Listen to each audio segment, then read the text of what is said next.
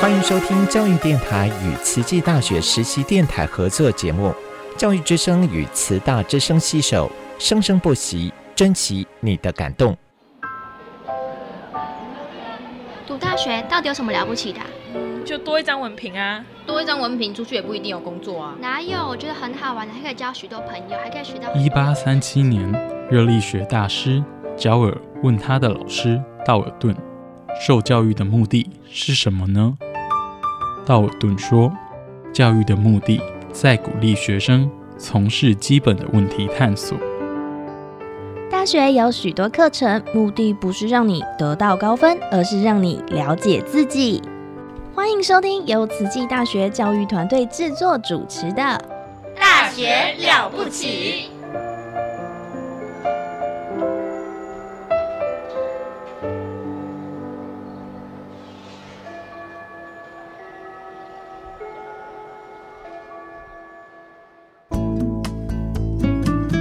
各位听众，大家好，欢迎收听慈济大学慈大资深实习广播电台。我们的节目单元是慈大人物志，我是主持人陆秀芳。那今天很高兴，我们现场邀请到的来宾是教育传播学院儿童发展与家庭教育学系老师，是罗婷英老师。罗老师好。好，各位听众，大家好哈！今天非常高兴啊，能够受邀这个陆秀芳老师啊来谈一下子呃，我们儿家戏。哎呦，我觉得看真的很不很不简单呢。怎么说，罗老师？因为这个秀芳老师要把我们这个戏的全名啊，要把它这个念到完整跟清楚，其实是蛮辛苦的。这个戏哈真的很长哦。来，我们在儿童发展与家庭教育。学系，对，这个跟我自己的系叫护理学系，哇，这四个字就很简单。所以罗老师，那我第一题想要问你哦，嗯其实这个我们说哈，虽然是好少子化啦，嗯，但是其实一个小生命，一个家庭的成员的诞生哦，对任何一个家庭来讲都非常的重要。嗯，所以呢，我们这个学系哦。这个字名字很长哦，儿童发展与家庭教育学系，它这个学系这个专业哦，它培育到底是培育学生是成为什么样的人才呢？它有好像有分几组哦，是不是？嗯，好，谢谢秀芳老师哈。其实哈，我觉得便于听众们知道，而且能够快速的记忆哈，我们家庭。教育这个学性哈，你看连我自己在喊的时候都很难讲，所以一般呢哈，我在外面的简称我们都称之为。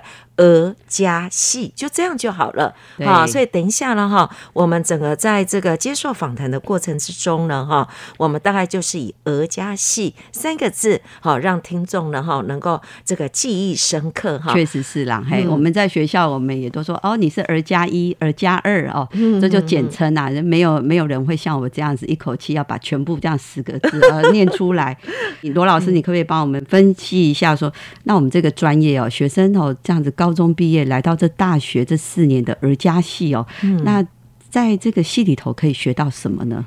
呃，那我们刚才哦，就诚如秀芳老师讲的哈，我们这个戏呢有三个学群。那第一个呢是属于学前教育，那可能听四个字哇，听起来还蛮专业的哈。因为为什么呢？因为我在这个慈济大学呢哈，附设了一个叫做保姆啊保姆的考照中心，这是台湾呢劳。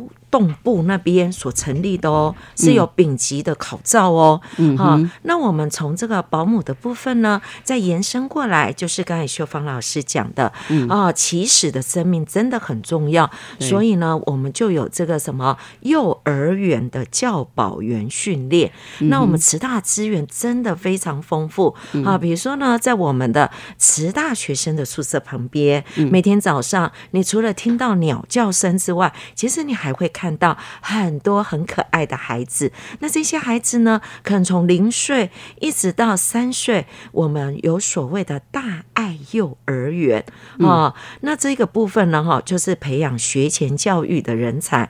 那第二个部分呢，也诚如秀芳老师讲的哈，从出生，然后接下来我们一辈子都在关系的领域里面中成长。所以呢，我们有家庭关系，我们有恋爱的关系啊。我们还有三代的关系，比如说我们现在台湾高龄化哦，那以及到最后死亡这些家庭关系的终结，这些都是我们家庭教育专业人员呢在主修的专长部分。那第三个呢，就是我的系了，我的学群。专长了，嗯。啊，就是呢，我跟我们的啊儿家系的主任，他负责的是早疗教育。啊，因为特殊儿的需求基本上在发展。高发展的国家，而不只是发展中的国家哦。啊，当你的社会福利做得越来越好的时候，实际上呢，哈，特教的领域能够获得重视的时候，才是代表全民的公民素养的提升啊。那所以呢，我们呢在负责的就是哈，希望早鸟。哦，就是慢疗，慢疗，为什么呢？因为早疗嘛，我们都希望大家的教育力哦，还有素养力呢，都不要输在起跑点，所以我们的。特殊教育的特色就是早疗，那另外一个就是不管 AI 的时代或网络的时代，哦有多盛行，实际上心理困扰哦跟心理的梳理是我们在后疫情时代最要关心的，所以我们还有心理辅导这样的专长哦，请大家不要忘记了这个部分哦，都常常以为我们这个儿家系哦就没有这个特殊儿跟这个什么心理教育的滋养跟专长。哦，那请大家要注意一下子，哎呀，把它记在心里哦。罗老师的介绍非常的详细哦，这样子哦，听起来啊，就是我们成为一个人，我们身为一个人哈，这个儿家戏是一个非常应用的一个专业哦，就是实用的专业。那从刚刚听说的，就是。保姆证照的考照，在这里的训练，你也会有这样子的一个能力取得丙级的证照。如果你配合你自己的职癌的发展，甚至好像儿家系的老师，也是在我们学校的这个呃社会推广教育中心哦。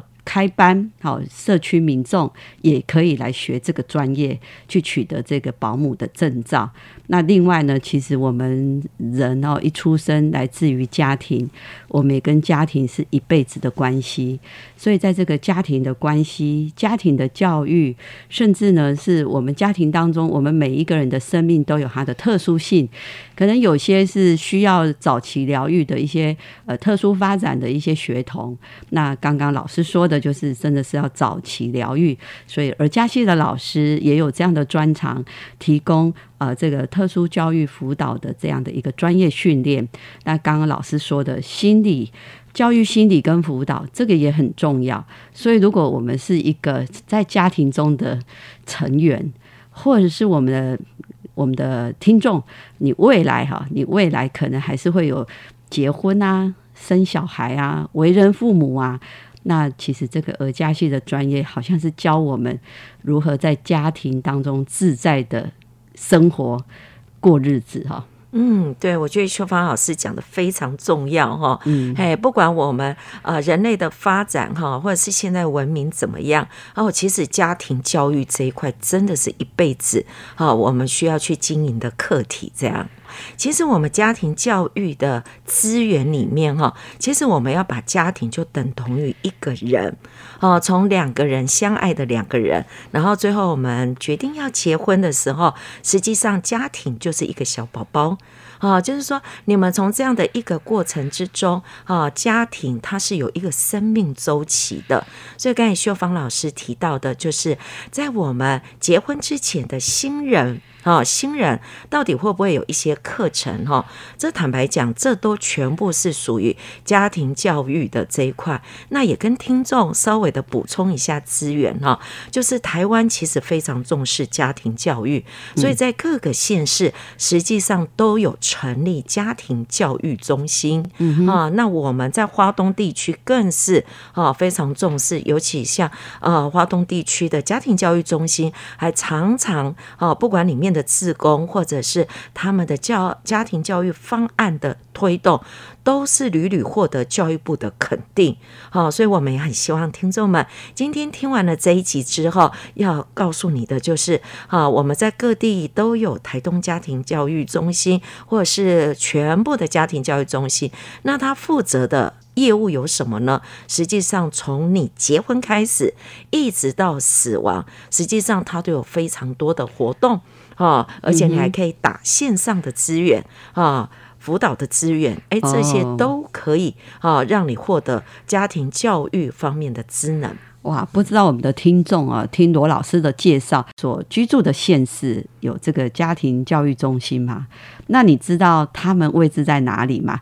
罗老师，那我们花莲是在哪里呢？哦，这个地方一定大家都很熟悉。熟悉哈，嗯，只要你知道打棒球的地方在哪里，就知道了。如果是我们花莲的话，是国服棒球场那边嘛？对。然后那边我记得是有个教育处啦，嗯，那它是在教育处附近吗？对，你看不啊？所以呢，这很重要。那呢，如果是台东地区的这个哈，哎，民众们、听众们哦，那你们就是在以前东海国中的那个地方啊，那这你就可以知道，实际上哦。这个家庭教育中心，它基本上哈都会在台东市市中心。但是我告诉你，服务的乡镇以花东地区来讲，还有宜兰，实际上都是非常多的地理辽阔。哦，所以地理辽阔的时候，其实家庭教育中心的人员，他们几乎遍及了偏乡很多地区的这个家庭教育方案的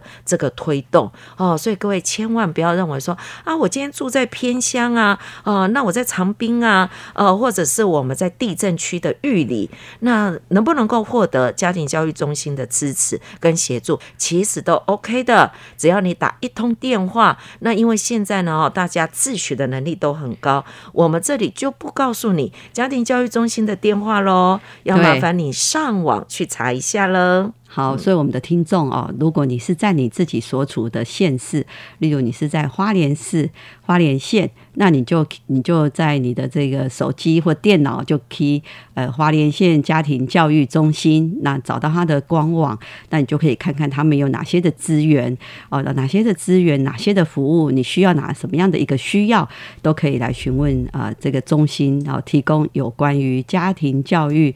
各种哦需要协助的，或者是有一些薪资，或是有一些活动啊，都可以去参与。好，那呃，我们先休息一下。我对我对这个家庭教育哦还是很重视哦，很好奇，所以我们先听一下音乐，我们再继续聊。你说呢？明知你不在，还是会问。空气却不能。代替你出生，习惯像永不愈合的固执伤痕，一思念就撕裂灵魂，把相片让你能保存多细一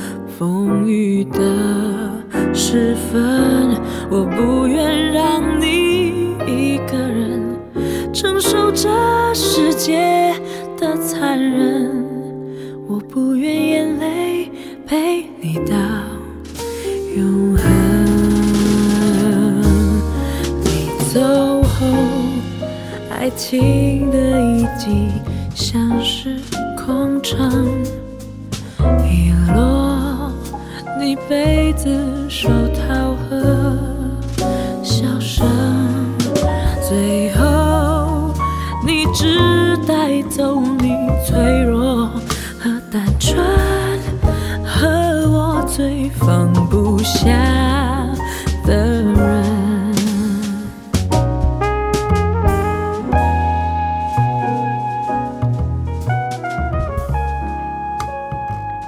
各位听众，欢迎回到我们的节目。我们节目是慈大之声实习广播电台慈大人物志。刚刚在我们的现场来宾是我们慈济大学教育传播学院儿家系的老师罗婷英老师。那罗老师刚刚啊，我在呃跟我们介绍，其实家庭教育很重要，各个县市政府其实都已经啊很很重视，而且落实对这个民众的服务哦。那罗老师也是这个专业哈。那其实现在就是因为资讯化哈，包含三 C 产品啊，那人跟人的距离哦，即便是家人哈。大家眼睛看手机的时间跟眼睛看家人的眼睛的时间哦，应该是真的不成比例，对不对？甚至啊，大家一起吃饭，或是大家在餐桌上，呃，一手拿筷子，另外一只手就是手机，哈。那所以这个呃，家庭教育。可能因为这个时代的进步，或是山西产品的一种呃使用率变高，这个会不会产生一些家庭的关系，或是亲子关系的一些问题？想听听罗老师的经验。嗯，对，其实秀芳老师真的是讲到哈，这三 C 时代，甚至我们现在都在讲元宇宙元哦这一些的哦网络科技这样哈，到底对我们最实本质的这个家庭教育会不会有一些冲击哈？我想应该是要从两个方向来讲了哈。第一个就是哈，我想。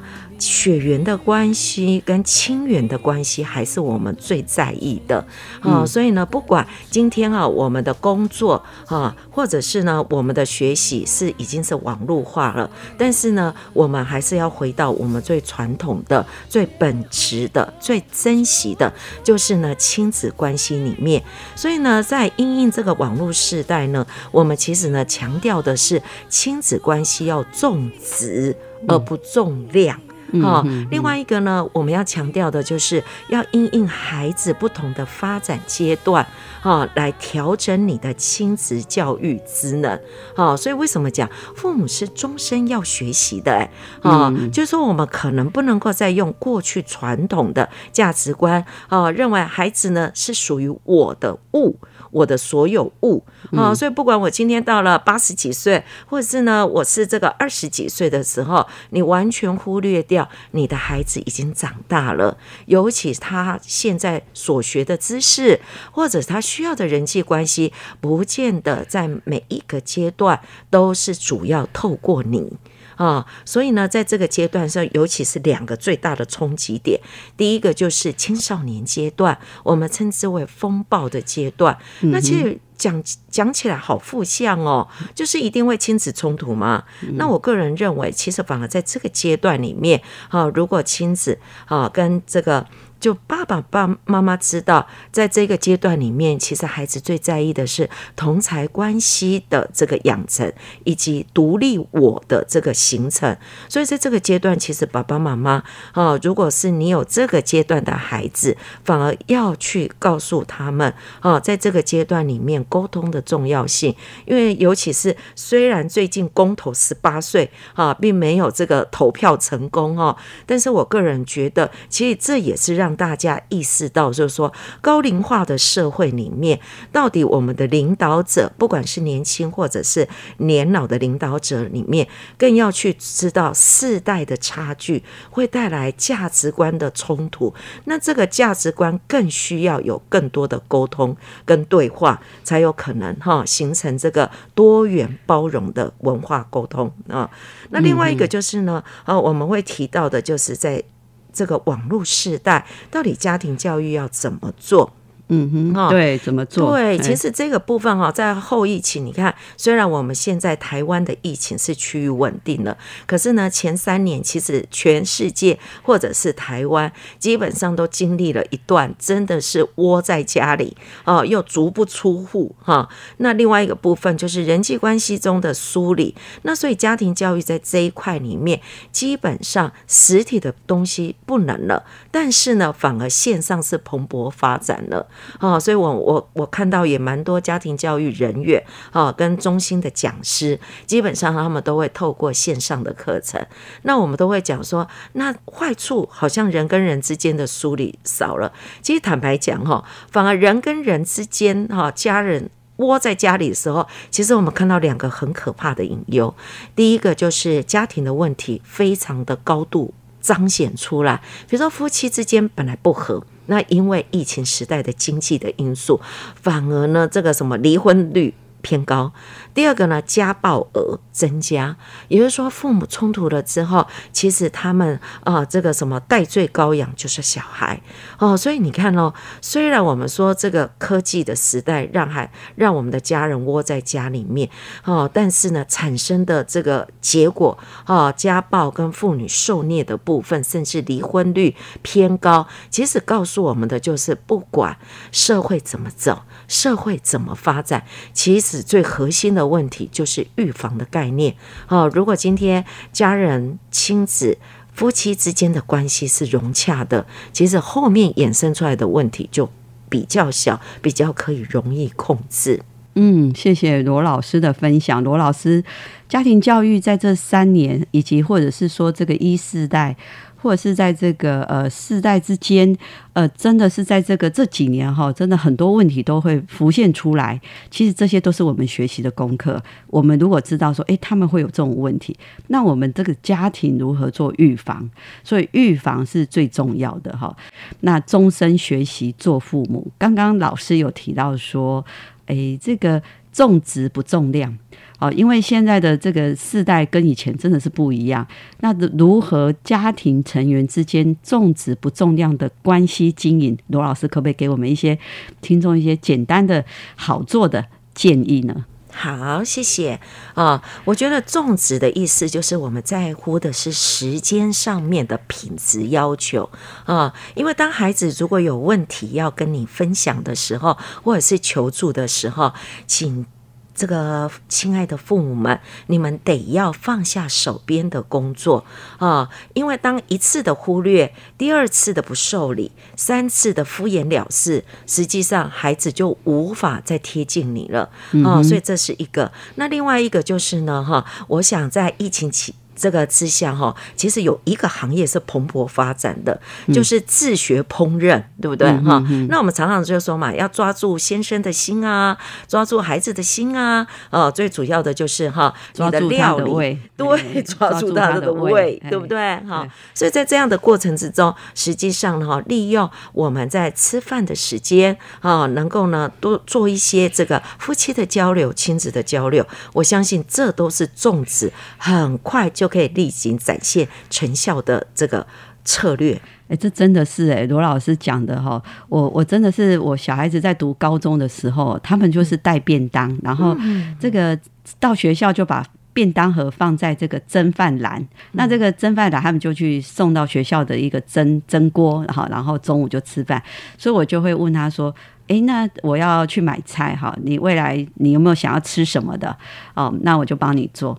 然后，所以他就会开菜单哈。那你要煮给他吃，你就是要他吃饱，而且吃的高兴。所以这个很贴心的问他说：“哎，你想吃什么？哈，你的便当希望有什么菜？”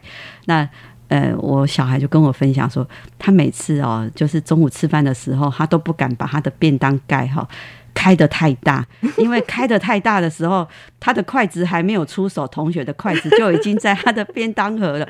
那他其实这样讲，其实我听的是很高兴。他就说，所以我有时候在带，就是说我有帮你带一点五倍，好啊，这个就是你的那个同学的筷子来说，你就做分享哦。那其实这样子。亲子的关系会比较好，因为他知道他的需，我们我们要知道他的需要啊。第一个需要是生理的需要，我们可以帮他做早餐，可以帮他做午餐。那当然晚餐还是一起吃，晚餐就可以听他聊他白天的事情啊。所以这个。哎，亲子关系有时候这个重质不重量，好像从小处就可以开始做哈。对的，秀芳真的是一个好妈妈，而且还是一个化小爱为大爱的，也顾了其他同才的胃。哎，对，就怕妈多做一点。那其实我们还有一点点时间哈。那罗老师呢，在这个学年哈，他获取的就是慈济大学优良导师。那其实罗老师他是很多次获得优良导师的肯定啊哈。那我们想请罗老师分享一下做导师带领儿家系学生的心得。好哦，谢谢哦，不敢当。其实这个秀芳老师才是可怕的老师，没有没有，超认真的老师，而且还是得到我们哦呃慈济大学有更高的优良导师的肯定，叫做杰出优良导师这样哈。所以今天在他前面班门弄斧啊，其实说实在真的不敢当这样哈。不过我我在想哈，其实我们今天有这个机会来这边分享这个导师的部分哈，真的是要肯定我们慈济大学的导师，每一位导师都非常的尽心尽力这样哈。只是我稍微的侥幸一点，幸运一点哈，获得我们儿家系老师的肯肯定这样哈。那我想在这个部分，所有的迟到的老师，包含高等教育下的老师们，一定普遍都会认为，我们现在的孩子，虽然我们这个什么进大学的这个哈门槛呢，哦提升非常高，也降低了很多门槛，但是我们有很多的孩子，其实他心理的问题是非常。重的那在高中国中的时代可能都是压抑的，所以一进到大学来之后，哦，我们其实处理的不是他有形上面的特殊状况问题，其实多半哈我们。导师们最棘手的比较多是心理上面累积而成的这些心理议题，所以常常呢，其实秀芳老师也曾经是我教师社群中的一员啊，所以我也跟他常常都会去讨教啊，所以我们因应不同科系的这个学生，那我们的心理问题上面，好，我们是从哪一个角度去看？好，那我想这一次之所以能够得到尔佳琪老师的肯定哦，是在于说，呃，我想因为我们班有六个特殊生啊，嗯，哦，所以你就可以知道，而且在单导师的这个辅导之下，其实导师的压力是蛮大的，哦，那我想这个都不是我的能力，我非常感谢尔佳系的老师们，因为我们系上还有每月一次的学生辅导会议，所以我们的。导师 hold 住的这些学生的心理问题之外，其实我们在学业也经过支持网络，所有的任课老师都一起进来协助，而且我也非常谢谢哈，学校也给我们一个教师社群，让我能够在跟不同领域、专长领域的老师们一起互动，然后才学习到的。所以这个奖其实是要。给全校所有的老师，也感恩他们能够呢来支持我们这样的辅导工作的进行。哇，谢谢罗老师，非常的谦虚哦。但是从他的经验分享也看得出，其实罗老师他后面是有一个很好的团队。教师的社群，还有他们有定期的辅导的会议，是营造一个像家的一样哈，来接住这些孩子。高中毕业来到慈济大学，来这里转大人。所以不管这些高中国中你的成长过程如何，来到慈济，来到这个儿家系，成为是一个可以独立自主、有自信的一个儿家系的一个专业人才。那时间的关系哦，我们希望有时间，我们再邀请罗老师来到我们的节目。谢谢罗老师，谢谢。今天阳光突然好温柔，天的温柔，地的温柔，像你抱着我，然后发现你的改变，孤单的今后，如果冷，该怎么度？身边的我都不在你眼中，你的眼中藏着什么，我从来都不懂。没有关系，你的世界就让你拥有。